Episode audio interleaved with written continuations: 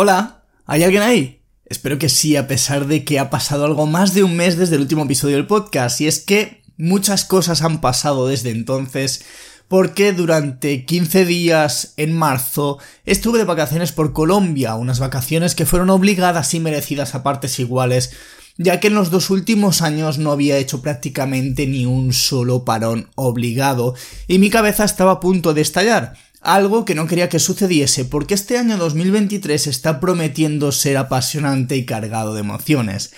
Así que para estar bien preparado este parón me ha venido bien para recargar energías, a pesar de que ahora me está volviendo a costar coger el ritmo frenético que llevaba antes de irme. Una de las cosas apasionantes de las que te hablaba es de lo que te vengo a hablar en este episodio, porque si has leído el título del mismo, habrás visto que me estoy exponiendo y poniendo a prueba participando en el US Investing Championship. Pero si no sabes de qué va esto, no te preocupes que en este episodio te voy a poner en contexto sobre qué es, por qué es tan importante al menos para mí, y cuáles son mis motivaciones para participar. Así que como digo siempre, empecemos.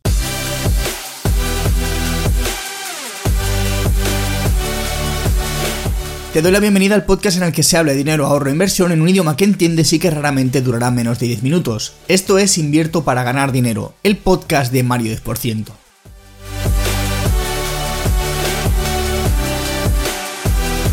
Cuando empecé a invertir en bolsa me fijaba en los que nos fijamos todos cuando empezamos, Warren Buffett, Charlie Munger, y con el tiempo descubrimos a Peter Lynch, Ray Dalio y a otros. Y es normal, porque hay océanos de tinta que hablan de ellos sobre los mejores inversores de la historia.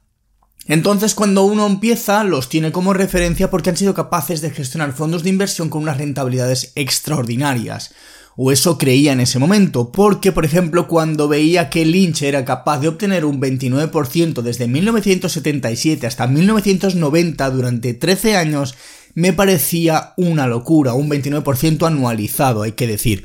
Y objetivamente, gestionando el dinero que gestionaba, eso es una locura. Sin embargo, algo que empecé a darme cuenta con el paso del tiempo es que quizá mi marco comparativo no era el más adecuado, porque esta gente gestionaba millones o miles de millones de dólares y yo gestionaba 450 euros. Porque Puntualmente también me había puesto a mirar en algunos foros de inversiones sueltos y había visto gente que era capaz de conseguir un 50% en un año, quizá con cuentas de 1000, de 2000, de 5000 euros, o incluso más de un 50% en algunos casos. Pero claro, cuando yo seguía leyendo las respuestas, tardaba bien poco en leer los típicos comentarios que decían has tenido suerte, veremos qué pasa el año que viene a ver si no lo vas a perder todo. Y en ese momento, pues yo sinceramente también pensaba lo mismo. ¿Para qué nos vamos a engañar? A pesar de que esos comentarios no son más que fruto de la envidia y de la mala costumbre española de que quieres ver a la gente que le vayan bien las cosas, pero nunca mejor que a ellos. Por eso hoy en día se felicita generalizadamente al mediocre y se trata de hundir al verdaderamente exitoso, todos esos pensamientos empezaron a cambiar cuando empecé a descubrir otras estrategias de inversión que me, hicieron abrir más los ojos y tener un poquito más de perspectiva y de criterio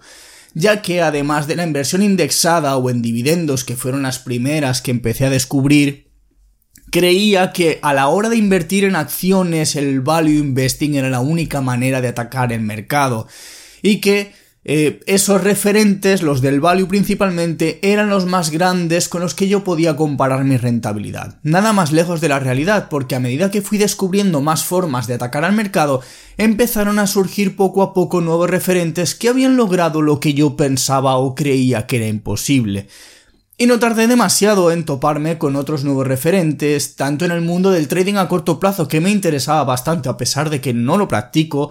como inversores de corto, medio y largo plazo con otro tipo de enfoque en el mercado que lograban rentabilidades muy superiores a las anteriores. Pero claro,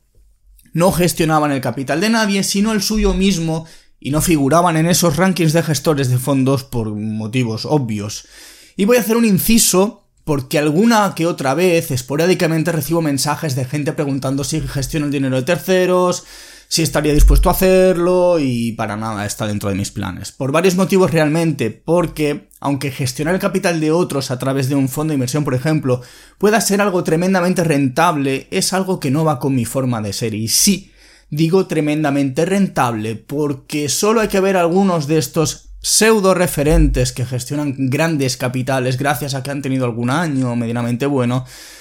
pero las malas se siguen cobrando las comisiones del fondo, que en algunos casos pueden ser del 2 o del 3% cada año del capital invertido, vaya bien o vaya mal. Así que por un lado, personalmente no me parece ético sangrarle a un cliente esa comisión cuando las cosas van mal, y por otro realmente no es de mi agrado cargar con la responsabilidad financiera de otra persona que delega todo en mí y que cuando todo va bien estupendo, pero cuando las cosas no van como quisieran, van a estar dándome la brasa con sus miedos y sus inquietudes, y es lógico y es normal, pero lo siento porque tal y como soy yo, no estoy para aguantar las responsabilidades de nadie algo que llevan aprendiendo los más de 50 alumnos que han pasado ya por el patrón del growth, que en unos pocos meses algunos han interiorizado tanto los pilares de la estrategia que ya están sacando rentabilidades mucho mayores de lo que jamás hubiesen esperado. Pero de esto hablamos en un rato porque me voy del tema, si no. Como decía, poco a poco fui encontrando nuevos referentes hasta que encontré el Growth Investing, una estrategia que como su nombre bien indica, se centra en el crecimiento de las empresas, de las acciones, etc. Porque es un crecimiento que se busca tanto en los fundamentales como en el indicador más importante de la bolsa. O sea, el precio que es el que te paga o te hace perder dinero dependiendo de si le prestas atención o no. Así que acabé descubriendo a William O'Neill y con él a una gran cantidad de inversores que realmente conseguían rentabilidades tan locas que realmente parecían de mentira, pero no lo son porque muchos de ellos demostraron esas rentabilidades participando en algunos de los campeonatos de inversión más importantes del mundo. Concretamente, aquellos que utilizaban la filosofía de William O'Neill y algunas de sus variantes lo hacían mayormente en el US Investing Championship, que como dice bien el nombre, es el campeonato de inversión de Estados Unidos. Y podríamos decir que en relación al growth, al investing, este es el torneo más importante o el de mayor relevancia, aunque existen otros tipos de campeonatos del mundo de la inversión orientados a otros ángulos y a otras herramientas incluso de inversión. Pero ¿qué es exactamente este US Investing Championship? Pues es una competición de dinero real verificada que permite que cualquier inversor particular participe y muestre su talento al mundo. Y las condiciones para participar son mínimo hacerlo con una cuenta de más de 20.000 dólares y en caso de participar en la categoría de acciones, que es el US Investing Championship clásico, solo puedes comprar acciones y ETFs. Aunque existe otra categoría llamada Enhanced Growth, que para aquellos que realmente usan futuros o opciones, y finalmente está la Money Manager Verified, que es aquella para inversores que gestionan capitales de más de un millón de dólares. Esta competición empezó en 1983 y ha contado con inversores míticos como Paul Tudor Jones, que fue capaz de ganar el US Investing Championship con más de un 100% de rentabilidad. Sobre todo eh, fue principalmente en sus inicios, mientras que además en ese momento conseguía más de un 100% anual durante cuatro años seguidos y en un quinto consiguió un 99,6. Esto lo convirtió en uno de los primeros participantes históricos y legendarios capaz de acumular un interés compuesto del 3.950% en 5 años, algo que más adelante superarían pero que es una locura. Aunque estos resultados realmente acabaron siendo eclipsados bastante rápido por otros como David Ryan, ganador en tres ocasiones, el cual además trabajó con William O'Neill, y que logró un interés compuesto de 1319% en tan solo 3 años utilizando principalmente los criterios del Can Slim para encontrar sus acciones, criterios que ya te he comentado en otros episodios. Más adelante, en 1994, Mark Minervini emulando a David Ryan y tratando de emular a Paul Tudor Jones, participó en el US Investing Championship y se coronó ganador con un 155%, superando a David Ryan y a Tudor Jones. Pero además esta rentabilidad que formó parte de sus 5 años y medio más épicos en los que calculando un interés compuesto de un 220% anualizado, logró una rentabilidad total de un 33.554. Hablábamos que Paul Tudor Jones tenía 3.950, 33.554%, algo que se sale de toda lógica, pero es que en 2021 volvió a participar con una cuenta de más de un millón de dólares y volvió a ganar con un 334,8%. Una auténtica locura.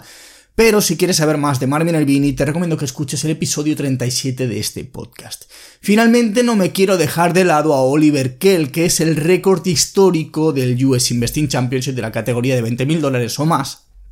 el cual fue capaz de conseguir en un único año una rentabilidad del 941% en 2020, multiplicando por algo más de nueve veces su capital en un único año. Y todos ellos tienen algo en común y es que invierten en las acciones más rentables del mercado, acciones que principalmente cumplen las características growth, aquellas que ofrecen el mayor crecimiento del mercado y que William O'Neill parametrizó hace ya muchos años.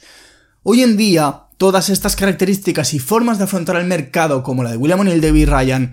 o la de Mark Minervini que es un poquitín diferente, o Oliver Kell que también afronta el mercado de una manera muy particular, las tenemos recogidas, recopiladas y sintetizadas en el patrón del growth. Y si quieres saber más y descubrir esta estrategia de inversión que estamos aplicando ya a otros muchos inversores, puedes saber más desde elpatrondelgrowth.com.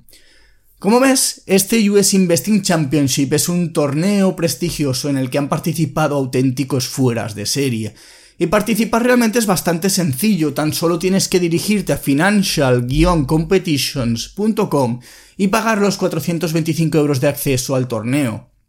Puedes apuntarte realmente en cualquier momento del año, de hecho yo este me columpié y lo hice el 16 de enero, momento en el que yo ya llevaba un 2-3% aproximadamente de rentabilidad acumulada, lo cual no me cuenta para el campeonato a pesar de que me llevé todo el mes de enero prácticamente plano porque luego subí 0,5 y no reporté. Pero la pregunta es ¿qué se lleva el ganador? La respuesta corta es reputación. Porque no hay ningún premio económico, pero sí que ofrece la posibilidad de aparecer en Barrons, en Wall Street Journal, en Forbes y en otras eh, publicaciones financieras realmente las más importantes del mundo.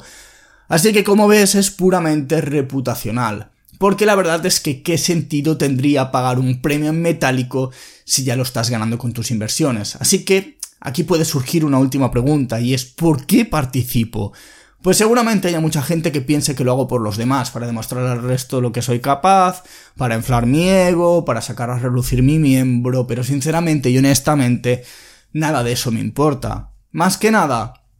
porque por el hecho de participar lo que estoy haciendo es exponerme a un ruido más que innecesario y a una presión de la cual podría prescindir, porque durante el mes de febrero, por ejemplo, obtuve una rentabilidad del 10,7% y aparecí el doceavo en el ranking, aunque seguramente este mes de marzo ya he reportado y me voy abajo, seguramente con un 9,6% he bajado un 1,1%. En parte se debe a mi viaje a Colombia y a desatender algunas posiciones que las llevaba bien y al final las he cerrado prácticamente en break-even.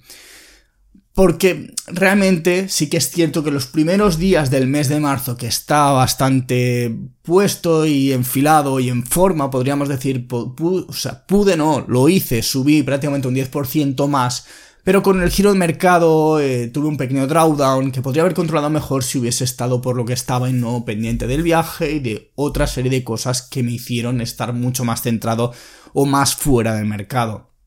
Y el hecho de tener que ir reportando y que se vea públicamente la rentabilidad podría jugar en mi contra por la presión que eso supone, porque al final yo estoy exponiendo qué es lo que estoy haciendo con una cuenta grande, cómo está evolucionando y puede haber comentarios, puede haber presión, puede haber rebumbor y como se dice en catalán, ruido que pueda jugar realmente en mi contra.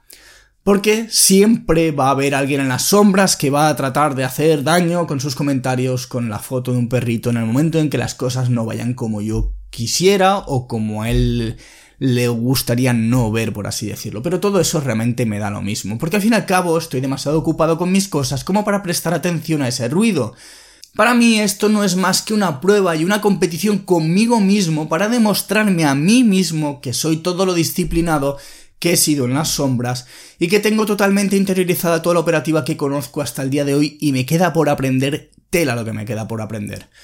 Pero es una manera de demostrarme a mí que puedo hacer las cosas bien o que soy capaz de conseguir cosas que a lo mejor incluso no me imagino. Y de esta manera voy a intentar también evitar todo el ruido, como el ruido que salía semanas atrás cuando Nasdaq retrocedía sanamente, porque además lo vi clarísimamente que era, era un retroceso sano, tras un impulso muy largo de los últimos meses, y sin embargo, existían muchos canales de YouTube, muchos inversores supuestamente reputados y agoreros que salían a decir que ya se iba el mercado otra vez al infierno y que estaban replicando lo de 2007, 2008, etc. Sin embargo, los que invertimos en esta estrategia y como saben y sabemos los que estamos dentro del patrón del growth.com y que cada día serán más, estamos viendo cómo se está comportando el mercado, qué condiciones y qué ingredientes nos ha dado esta bajada, por qué era una bajada sana y no era una bajada malvada. Y todo esto lo estamos viendo por básicamente todo lo que sabemos y todo lo que estamos aprendiendo porque seguimos aprendiendo a día de hoy. Así que te voy a hacer un pequeño spoiler para acabar el episodio. Si te suscribes en elpatrondelgrowth.com hay una sorpresa. Y hasta aquí puedo decir. Así que dicho esto, gracias por escucharme o verme. Si te ha gustado el episodio, recomiéndaselo a tus amigos o a quien le pueda interesar. Interesar. Interesar. A mí me haces un gran favor, porque al final se divulga algo que puede ser interesante y si no lo es, pues no lo divulgues. Pero yo te lo agradezco de todas maneras por haber llegado hasta aquí, porque si has llegado hasta el final del episodio es que te ha interesado. No te olvides de darle 5 estrellitas a tu reproductor de podcast, que lo puedes hacer directamente, al menos en Spotify. Entras en el podcast y verás que te aparece lo de las 5 estrellitas. Y, como digo siempre, hasta el próximo episodio y gracias de nuevo.